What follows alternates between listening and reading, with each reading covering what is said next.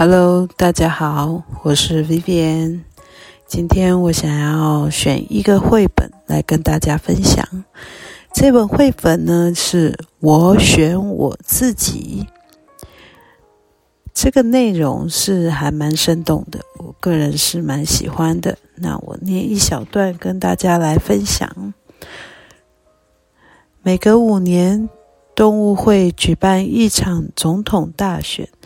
狮子最爱选举了，因为大家都会把票投给他。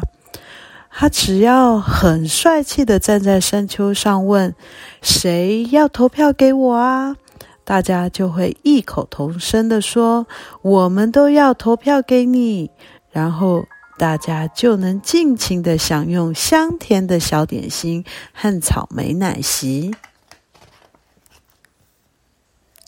可是这一次，小灰鼠问：“如果一场选举只有一个人候选人，那有什么意思呢？既然要选举，就一定要有竞争对呃竞争对手。”狮子接受了挑战，还请了人画了一张竞选海报。狮子觉得很满意，因为母狮子把它画的像极了。小灰鼠也请了一位艺术家替他画海报。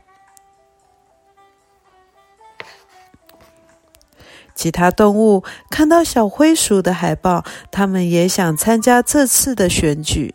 每一种动物都推派一位代表，每一位候选人都要选发表证件。首先由小灰鼠代表。啮齿类动物发表了一篇演说，他激动地说：“猫没有权利吃老鼠。”他一说完，所有的老鼠都鼓掌叫好啊！他接着说：“只要我当选总统，就换我们吃猫。”紧接着，小灰鼠的发言，一只高雅的大猫。大声的宣布：“只要我当选总统，我保证大家三餐都有老鼠可以吃，不管是煮汤、烧烤或是油炸都行。只要投我一票，你们就有吃不完的老鼠。”所有的猫听了都热烈的鼓掌。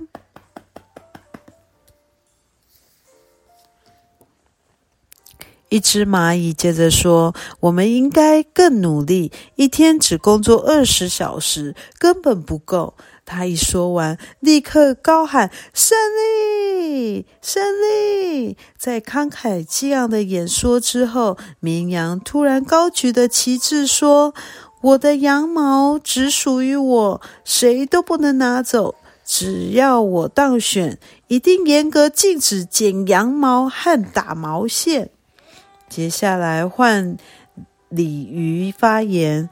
鲤鱼对于水源保护区有一些很好的想法。他说：“即使碰到干旱，也能让动物有水喝。”可惜大家都听不懂他在说什么，只听到一阵咕噜咕噜咕噜咕噜咕噜的声音。鸵鸟滔滔不绝地发表了一篇精彩的演说。是关于一座崭新的飞机场。他说：“机场机场里要有兔，呃，要有免税商店、停车场，还要四四条飞机跑道和一条地下铁路。”但是大家问他钱要从哪里来呀？他立刻就把头，他立刻就把头埋进了沙子里。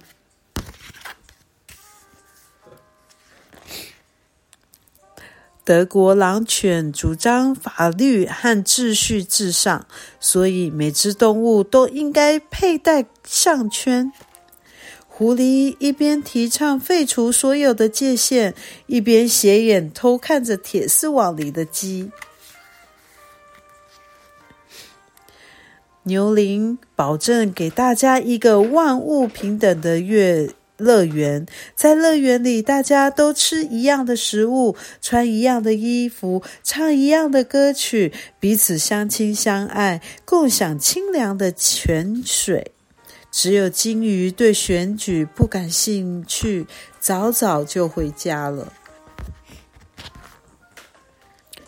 好不容易大家都发表完证件，终于可以开始投票了。因为不是记名投票，所以大家都不知道谁投给谁。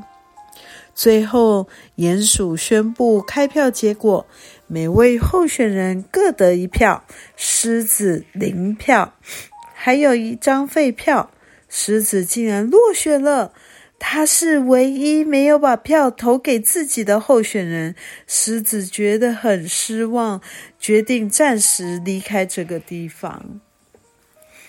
其他动物都开心极了。从现在开始，每一种动物都有自己的总统，而且这些当选人立刻将他们的证件付诸行动。于是，狐狸猎捕鸡，猫吃老鼠，老鼠攻击猫，绵羊捍卫身上的羊毛，牛羚成了和平大使，德国狼犬帮鲤鱼戴上项圈，鸵鸟把。头埋到土里，却撞上了幼鼠，害幼鼠只好搬家。唉，真是一团混乱呀！整整两个星期，森林变成战场，动物们为所欲为，不再遵守任何法律和秩序。狮子站在高高的山丘上，无奈的摇摇头。这时候，小灰鼠出现了，他问。我们现在该怎么办呢？狮子看着他说：“我们。”小灰鼠叹了口气：“好啦，别生气了啦。请问，我们伟大的森林之王，你会怎么做呢？”狮子深深的吸了一口气，大吼一声：“停止！我们要重新选举！”动物们吓得面面相觑。他们早已全身伤痕累累，不想再玩总统游戏了，因此很乐意接受狮子的提议。狮子站在一片荒凉又混乱的大地上，问：“谁要把票投给我啊？”